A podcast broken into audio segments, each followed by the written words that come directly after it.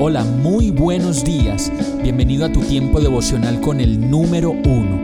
Qué alegría saludarte con la certeza de que Dios está obrando en tu vida su perfecta y buena voluntad, ya sea porque estás aprendiendo de un momento difícil o porque estás disfrutando de su amor a plenitud con paz y tranquilidad.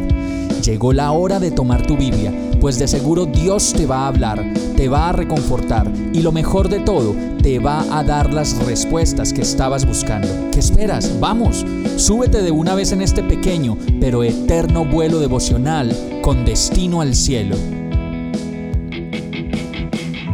Y el mensaje de hoy se llama Mi querido Hipócrates. Hechos 14:8 al 10 dice, mientras estaban en Listra, Pablo y Bernabé se toparon con un hombre lisiado de los pies. Como había nacido así, jamás había caminado. Estaba sentado, escuchando mientras Pablo predicaba.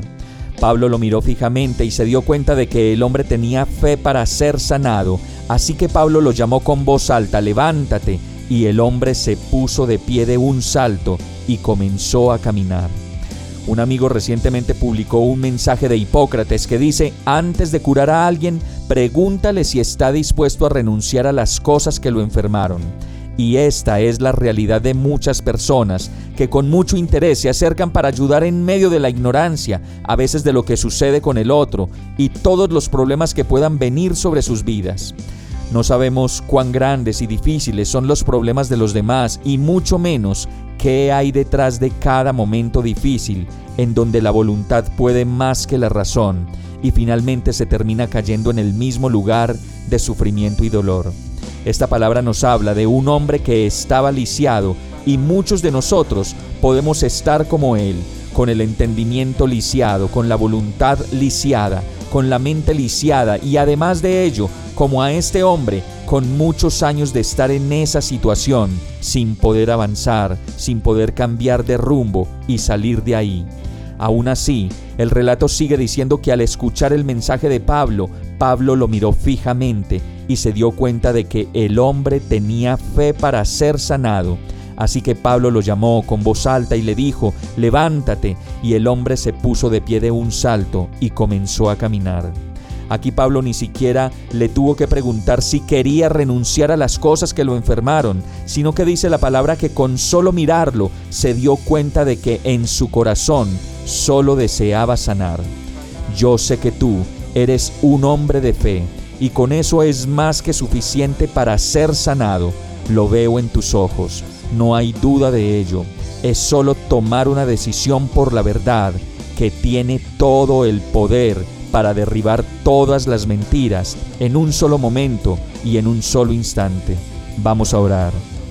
Señor, tú me conoces y sabes cuán lisiado estoy. Sana mis heridas, reconforta mi alma, cambia mis decisiones, mis hábitos, mis maneras de ver a los demás y de verme a mí mismo. Quita de mí todo odio, toda prevención, toda amargura, resentimiento y sobre todo de mí el miedo. Abre mis oídos para escucharte y mis ojos mucho más para que en el momento en que te mire yo sea completamente sanado. Te amo Dios, sí quiero y estoy dispuesto a renunciar a todas aquellas cosas que me han enfermado para recibir de ti la paz que necesito y la vida en abundancia para mis hijos y mi familia. Todo esto te lo pido y oro con fe en el nombre de Jesús. Amén.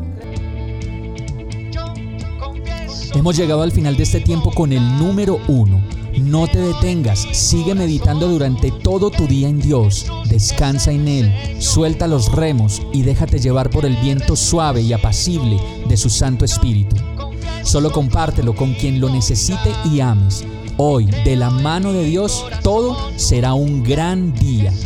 Para más información visita nuestra página www.iglesiabierta.com o llámanos al 313-334-0116. Oramos y rogamos para que cada día te enamores más de Dios y para que no pares de pasar todo tu tiempo con el número uno